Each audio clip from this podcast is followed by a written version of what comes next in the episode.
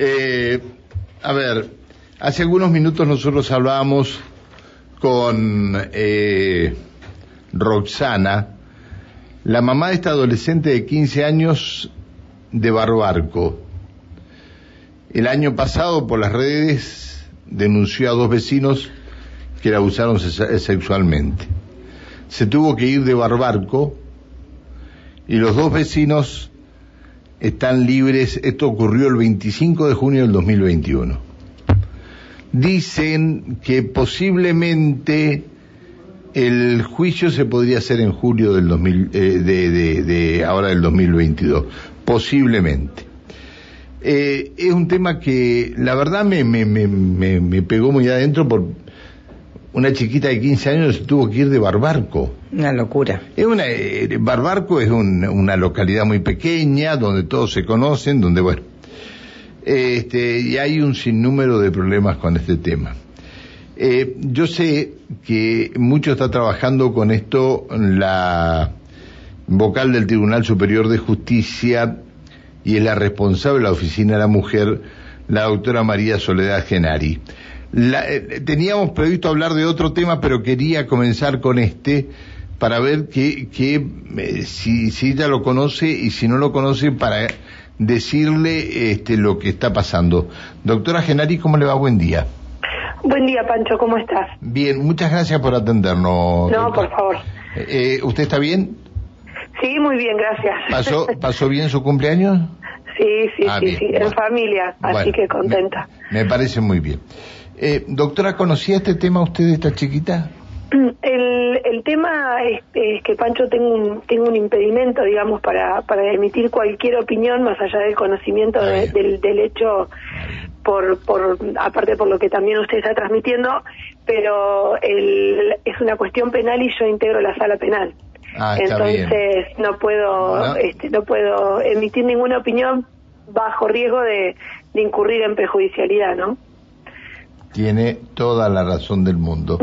Qué error grave cometí, ¿no? Qué error no, no, no. No, es, eh, lo que pasa es que hay que, ante determinadas cuestiones que, que también que adquieren trascendencia y que generan inquietud y hasta a veces indignación en, en, en, la, en la comunidad, eh, yo creo que justamente el otro día en las entrevistas del Consejo de la Magistratura hablaban de este tema, ¿no? Que una vez que quedó firme la cuestión, el juez puede explicar la sentencia o la jueza, eh, que la comunidad lo entienda, o sea, los jueces tienen que también empezar a, a comunicar y hablar un poco más. Esta es una cuestión estrictamente técnico-legal y para preservar el proceso, pero no está mal eventualmente también empezar a conocer las opiniones de los jueces, ¿no?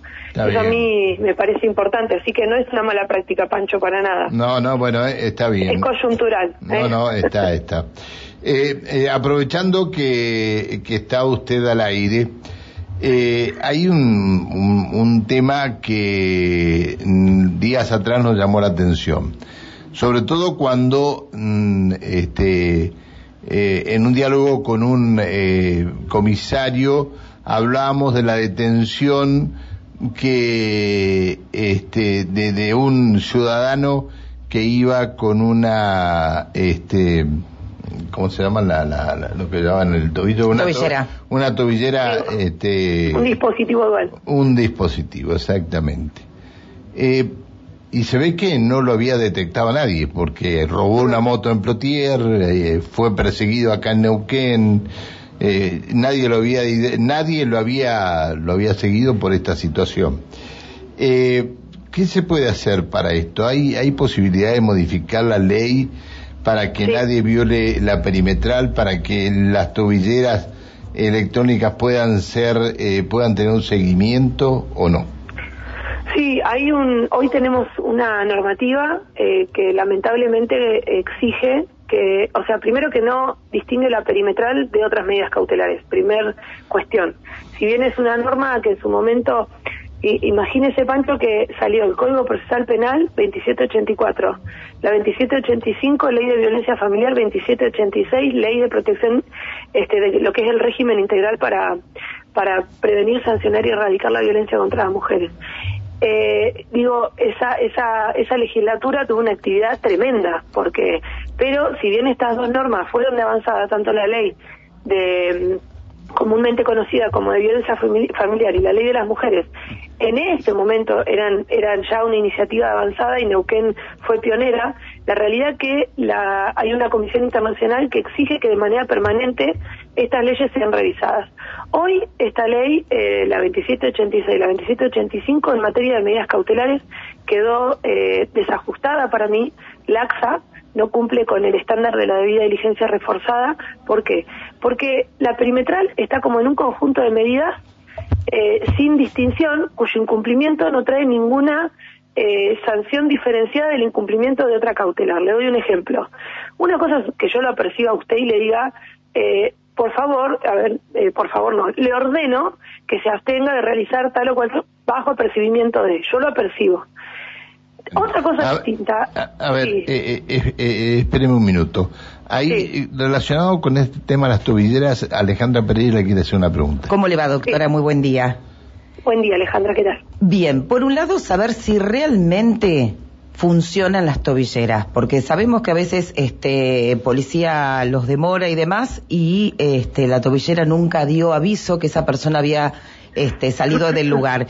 Y por otra parte también, con respecto al seguimiento que hace la justicia sobre este, mujeres que han sufrido violencia de género y este, más allá de tener, sabemos, el móvil fuera de la casa, ¿qué seguimiento hace la justicia para saber cómo va la causa y cómo está la persona?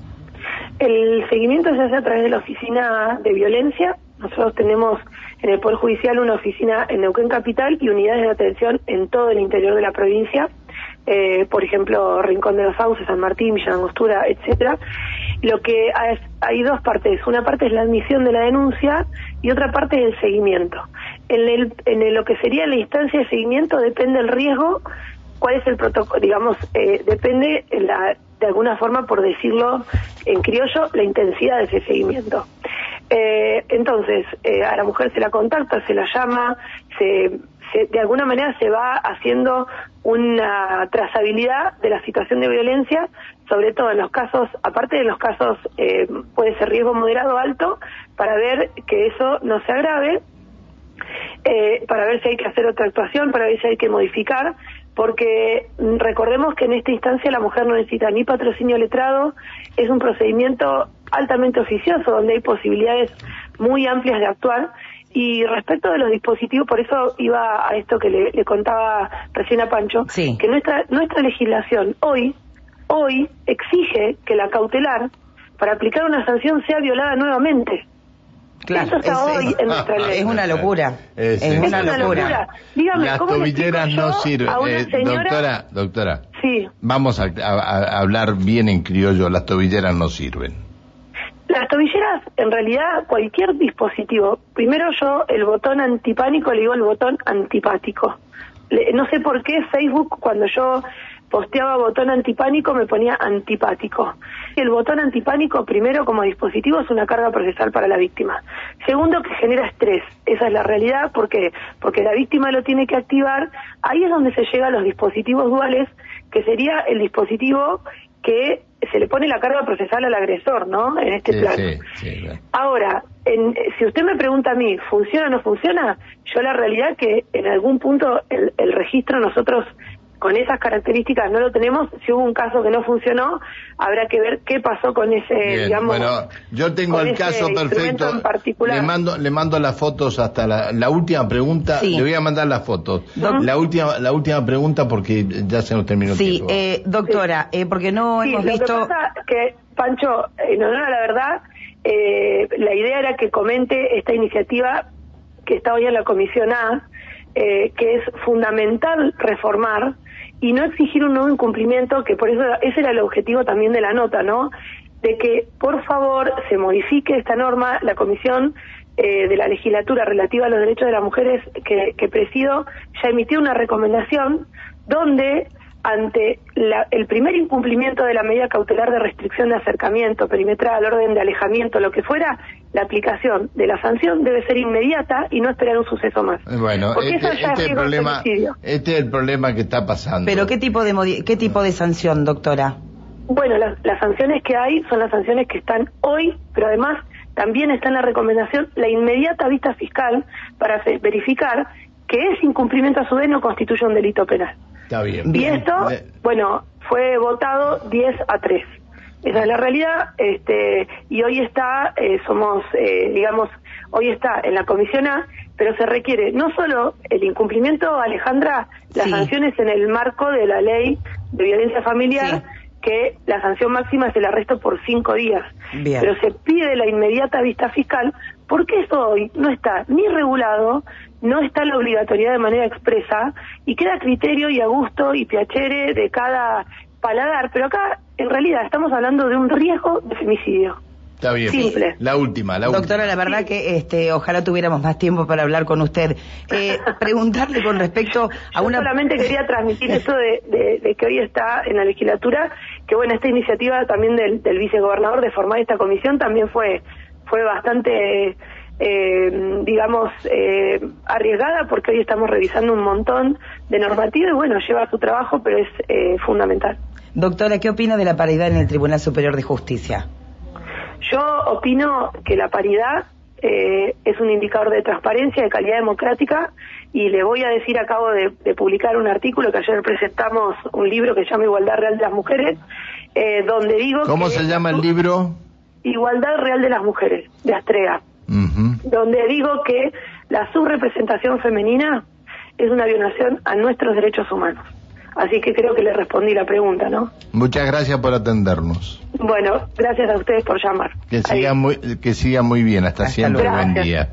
Chao, chao. El diálogo con la doctora María Soledad Genari, vocal del Tribunal Superior de Justicia y responsable de la Oficina de la Mujer. Eh,